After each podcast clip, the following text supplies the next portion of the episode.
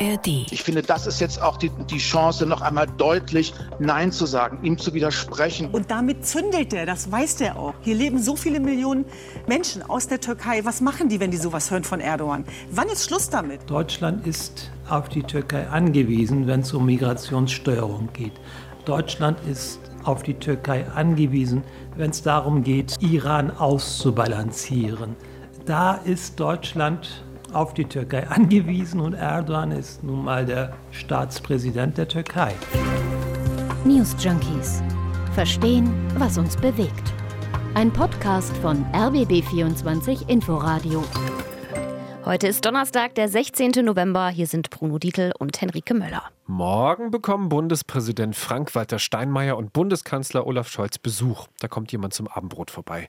Aber so richtig freuen dürfen sie sich nicht auf diesen Gast, für den in der ganzen Stadt die höchste Sicherheitsstufe gilt. Der türkische Präsident Erdogan wird morgen Mittag in Berlin landen für einen Kurzbesuch.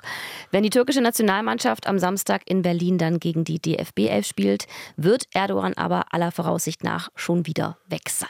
Eingeladen hat ihn der Bundeskanzler schon im Mai, direkt nachdem Erdogan als türkischer Präsident wiedergewählt wurde. Erdogan war seit drei Jahren gar nicht mehr in Deutschland. Dieser Besuch ist für die Bundesregierung und Kanzler Scholz extrem heikel, denn Erdogan hat die radikal-islamische Hamas für den Überfall auf Israel am 7. Oktober bis heute nicht verurteilt. Im Gegenteil, er nennt sie eine Befreiungsorganisation, eine gewählte politische Partei. Israels Angriffe auf den Gazastreifen bezeichnet Erdogan als Faschismus und vorsätzliche Verbrechen gegen die Menschlichkeit. Kann man jemanden, der sowas sagt, noch zu einem offiziellen Abendessen empfangen oder hätte man ihn eigentlich längst ausladen müssen? Was haben Erdogan und Scholz eigentlich überhaupt zu besprechen? Und warum äußert sich Erdogan so drastisch? Was ist seine Strategie? Antworten bekommt ihr in der heutigen Folge der News Junkies. Die Einladung für den türkischen Präsidenten Erdogan, die steht schon eine ganze Weile. Es ist quasi sein Antrittsbesuch in Deutschland nach der Wiederwahl. Aber worum wird es morgen konkret in den Gesprächen mit Bundeskanzler Scholz und Bundespräsident Steinmeier gehen? Ja, es gibt mehrere Baustellen, die erstmal auch überhaupt gar nichts mit dem Nahostkonflikt zu tun haben. Zum einen wäre da das Flüchtlingsabkommen mit der Türkei. Die EU bezahlt die Türkei seit 2016 dafür, dass sie Fluchtrouten Richtung Europa abriegelt und Geflüchtete aus Griechenland zurücknimmt. Insgesamt hat sich das die EU bisher 6 Milliarden Euro kosten lassen. Da soll jetzt in Berlin darüber gesprochen werden, ob und wie das Abkommen weiterlaufen kann. Denn bisher hat dieser Deal zwar sehr viel gekostet, aber vergleichsweise wenig gebracht. Seit 2016 hat die Türkei gerade mal 2140 Migranten von den griechischen Inseln zurückgenommen, schreibt die Welt. Seit 2020 weigert sich die Türkei komplett, Migranten zurückzunehmen. Der SPD-Außenpolitiker Michael Roth hat dazu im Deutschlandfunk gesagt: Selbstverständlich spielt die Türkei in Migrationsfragen eine wichtige Rolle. Zumal, das muss man ja auch mal sagen, die Zahl von äh, Geflüchteten, von Asylbewerberinnen und Asylbewerbern aus der Türkei in den vergangenen Monaten dramatisch angestiegen ist. Das ist auch ein Grund, warum man, egal wie Erdogan sich verhält, auf ihn angewiesen ist. Die Türkei ist eines der wichtigsten Länder, wenn es um das Ziel geht, die Zuwanderung nach Europa zu begrenzen. Außerdem hat die Türkei im Krieg gegen die Ukraine eine durchaus wichtige Vermittlerrolle. Erdogan war ja derjenige, der im Juli 2022 das Getreideabkommen eingefädelt hat, damit ukrainisches Getreide trotz Krieg über das Schwarze Meer exportiert werden konnte. Russland hat das Abkommen im Juli auslaufen lassen. Auch da werden Scholz und Erdogan besprechen wahrscheinlich, ob und wie man das reaktivieren kann. Es wird bei diesem Treffen morgen aber natürlich auch um die ganz direkten Beziehungen zwischen Deutschland und der Türkei gehen. Das hat unser Türkei-Korrespondent Uwe Lüb gesagt. Denn wirtschaftlich gesehen ist die Türkei auf Deutschland angewiesen. Deutschland ist weiterhin das wichtigste Exportland für die Türkei, also das Land, in das die Türkei mehr liefert als in andere Länder. Aber da geht es aus Sicht der Türkei jetzt um eine Erweiterung der Zollunion mit der EU und da könnte Deutschland eine wichtige Rolle spielen. Das will die Türkei schon lange. Das heißt, es sollen noch mehr Waren und Dienstleistungen als bisher zollfrei gehandelt werden können. Und sicher wird Erdogan auch das ansprechen, was er immer wieder Islamophobie nennt, also dass Musliminnen und Muslime in Deutschland seines Erachtens letztlich systematisch benachteiligt werden. Aber der Nahostkrieg wird das schwierigste, sicher auch beherrschende Thema werden. Erdogan dürfte vom Westen, also konkret Deutschland, eine Verurteilung des israelischen Vorgehens in den Palästinensergebieten einfordern. Dazu wird es natürlich nicht kommen. Wie der Besuch Erdogans nach seinen Äußerungen über Israel und die Hamas hier bei uns diskutiert wird, das gucken wir uns gleich nochmal genauer an. Vielleicht eine Erklärung, warum am Besuch von Erdogan festgehalten wird. Mit ihm ist schwierig, aber ohne die Türkei geht eben auch nicht. Nochmal unser Korrespondent Uwe Lüb. Also ich glaube, dass die Abhängigkeit Erdogans beziehungsweise er stellvertretend für die Türkei vom Westen auf der einen Seite gegeben ist, aber auf der anderen Seite das Risiko, dass der Westen die Türkei fallen lässt aufgrund ähm, der Positionierung im Nahostkrieg. Dieses Risiko ist relativ gering, weil die Türkei ja eine, ein wichtiges Bündnisland in der NATO ist und sich Erdogan eigentlich darauf verlassen kann, dass der Westen die Türkei nicht fallen lässt. Die Türkei hat die NATO ja beispielsweise beim NATO-Beitritt Schwedens sehr lang zappeln lassen. Neulich hat sie dem Beitritt dann endlich zugestimmt. Das sind also die Gründe, warum Erdogan morgen nach Berlin kommt. Soweit so nachvollziehbar. Trotzdem gab es die letzten Tage ja mehrfach die Forderung, Erdogan wieder auszuladen. Und das nicht wegen dem, was sie dann morgen aller Voraussicht nach besprechen werden, sondern eben wegen den jüngsten Äußerungen Erdogans zum Nahostkonflikt. Erdogan stellt sich ja ganz klar auf die Seite der Hamas. Wir haben es schon gesagt, für ihn ist es keine Terrororganisation. Er bezeichnet sie als Befreiungsorganisation. Israel hat er wenige Tage vor seinem Deutschlandbesuch jetzt noch einen Terrorstaat genannt. Erdogan hat auch in Frage gestellt, ob Israel überhaupt ein legitimer Staat ist, also dem Land das Existenzrecht abgesprochen. Bei einer Veranstaltung seiner Partei AKP im vergangenen Monat ist er regelrecht in Verschwörungserzählung abgedriftet. Er meinte, was im Gazastreifen geschehe, sei ein Massaker und ein Kriegsverbrechen und dieses Massaker sei das Werk des Westens. Dieser schicke Israel vor, weil er sich nicht die Hände schmutzig machen wolle. Der jüdische Staat sei nur eine Schachfigur, und das ist ganz klar antisemitisch, die vom Westen benutzt und eines Tages geopfert werde. So zitiert ihn der Fokus. Ja, kein Wunder also, dass der Zentralrat der Juden den Besuch von Erdogan morgen in Berlin stark kritisiert. Zentralratspräsident Josef Schuster Wer das Existenzrecht Israels nicht nur leugnet, sondern aktiv bekämpft, darf kein Partner für die deutsche Politik sein. Kritik kommt übrigens auch von der kurdischen Gemeinde. Sie hätte sich eine Absage gewünscht und auch aus der deutsch-kurdischen Community, zum Beispiel von der Autorin und Fernsehjournalistin Düsen Tekal. Sie hat im ZDF die Sorge geäußert, welchen Einfluss Erdogans Besuch auf türkischstämmige in Deutschland haben könnte. Hier leben so viele Millionen äh, Menschen aus der Türkei. Was machen die, wenn die sowas hören von Erdogan? Wann ist Schluss damit? Also wann fangen wir endlich an, auch zu sagen, hört auf mit Religion Politik zu machen, lasst unsere Leute hier in Ruhe. Das sind unsere Bürger. Der Berliner SPD-Politiker Hakan Demi hat auch Bedenken, dass Erdogans Besuch hier einige aufstacheln könnte. Er wird auf jeden Fall einige Menschen auch hier in Berlin mobilisieren. Wir stellen fest, dass er Menschen anspricht mit ähm, seiner Art von Politik. Erdogan konnte bei Deutsch-Türken zuletzt punkten, sagt Jascha Aydin von der Stiftung Wissenschaft und Politik, weil er ihnen erleichtert habe, über die Konsulate an Wahlen in der Türkei teilzunehmen. Er gibt den Menschen das Gefühl, ich stehe hinter euch. Ich vertrete eure Interessen und wenn es darauf ankommt, dann scheue ich nicht, mich nicht darum, auch mit westlichen Regierungschefs anzulegen. Laut Polizei sind in Berlin für heute und morgen aber bislang nur einzelne Kundgebungen und Demonstrationen rund um den Erdogan-Besuch angemeldet und auch nur mit wenigen Teilnehmenden. Die Demos Stand jetzt sind auch alle gegen den Erdogan-Besuch. Es gibt natürlich aber auch viele Deutschtürken, die Erdogan und vor allem seine Anti-Israel-Rhetorik stark kritisieren, wie die junge Buchautorin Özge Inan. Er hat die Demokratie abgebaut, der hat äh, die Pressefreiheit komplett getötet in dem Land, der hat völkerrechtswidrige Angriffe gestartet auf Nordsyrien und Nordirak. Er ist ein Frauenfeind, er ist ein LGBTQ-Feind. Alles Gründe für Özge Inan, Erdogan nicht in Berlin zu empfangen. Es gibt aber eben auch Gründe, die dagegen sprechen, Erdogan wieder auszuladen. Denn wir erinnern uns, die Einladung hat Scholz ja schon im Mai diesen Jahres nach Erdogans Wiederwahl ausgesprochen. Die Ampelregierung, die verteidigt den Besuch Erdogans. Michael Roth von der SPD, Chef des Auswärtigen Ausschusses, hat im Deutschlandfunk gesagt. Das ist der Kernjob des Bundeskanzlers, sich auch mit denjenigen an einen Tisch zu setzen, deren Auffassung man dezidiert nicht teilt, aber um des lieben Friedens willen um der Stabilität, um der Sicherheit willen äh, muss ein Bundeskanzler so etwas tun. Und deswegen ist dieser Besuch auch richtig. Ich erwarte mir aber wenig roter Teppich, wenig Lametta, sondern viel Klartext. Mhm. Ja gut, jetzt mit Staatschefs reden, die anderer Meinung sind, verstehe ich ja. Aber muss man sich dann wirklich mit einem Antisemiten wie Erdogan, und das sei er, sagt Roth auch im Deutschlandfunk, ein Antisemit, zum Dinner treffen? Micha Roth verteidigt auch das. Ich will mal daran erinnern, dass beispielsweise auch mit ausdrücklicher Unterstützung Israels der Bundeskanzler den äh, Emir von Katar empfangen hat.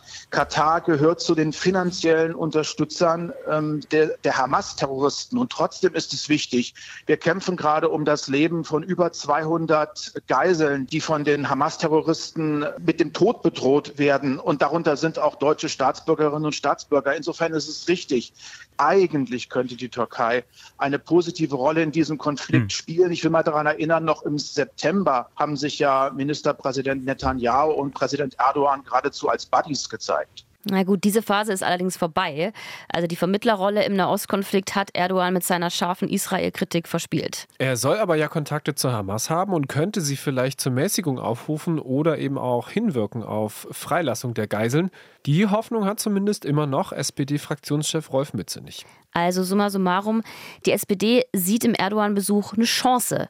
Nochmal Michael Roth, Chef des Auswärtigen Ausschusses. Die Hoffnungen, die Herr Erdogan hatte, auf bessere Beziehungen beispielsweise zur EU, damit er aus der Wirtschaftsflaute herauskommt, damit die Arbeitslosigkeit abgebaut werden kann, damit die dramatisch hohe Inflation in der Türkei sinkt. Diese Hoffnungen auf bessere Beziehungen gehen ins Leere, wenn Herr Erdogan seine Israel verachtende und antisemitische Politik fortsetzt. Das ist aber halt die große Frage. Wird die Türkei wirklich wirtschaftliche Partner im Westen verlieren, aus der Gunst westlicher Länder fallen, wenn Erdogan weiter gegen Israel wettert? Oder hat er eigentlich nicht wirklich was zu befürchten, weil die EU, weil auch Deutschland auf die Türkei angewiesen sind? Die EU braucht Erdogan und das weiß er auch. Für den türkischen Journalisten Can Dündar, früher Chefredakteur der Zeitung Cumhuriyet, ist die Sache klar. Deutschland braucht die Türkei, deshalb will und wird man Erdogan nicht verärgern. Er wirft der Bundesregierung vor, ihre Ideale für aktuelle Interessen zu opfern. Dass die Ampelkoalition den Erdogan-Besuch verteidigt, gut, das war zu erwarten. Aber auch die Union als größte Oppositionspartei, die ist für diesen Besuch. Parteichef Friedrich Merz im Deutschlandfunk. Das ist ein seit langem geplanter Besuch und ihn jetzt abzusagen, wäre sicher falsch, aber mit Erdogan auch klar zu reden und ihm auch eine Botschaft mitzugeben, die klar ist, ist richtig, es ist aber auch notwendiger denn je. Und der Bundeskanzler muss, und ich denke, er wird ihm auch sagen, dass diese Haltung, die er gegenüber den Terroranschlägen in Israel eingenommen hat, für uns vollkommen inakzeptabel ist. Scholz hat im Bundestag jetzt auch klar signalisiert, er wird die Differenzen im Zusammenhang mit dem Gazakrieg deutlich ansprechen. Bei den Formulierungen, die Erdogan wählt, wenn er über die Hamas, über Israel spricht, haben wir uns heute gefragt, was ist sein Kalkül dahinter? Tut er das aus tiefer Überzeugung? Was ist das Ziel? Die Hamas zu relativieren, Israels Existenz in Frage zu stellen? Dafür gibt es tatsächlich unterschiedliche Erklärungen. Grundsätzlich kann man bei Erdogan sagen, dass es diese anti-israelische Haltung jetzt nicht erst seit dem Hamas-Überfall am 7. Oktober gibt. Das geht weit zurück, sagt Türkei-Korrespondent Uwe Lüb. Wir haben auch schon Staatsterrorismusvorwürfe von ihm früher gehört, 2010 etwa. Da hat Israel den Gazastreifen weitgehend blockiert. Es sollte ein Schiff einer türkischen Organisation, die Mavi Marmara, Hilfsgüter nach Gaza bringen.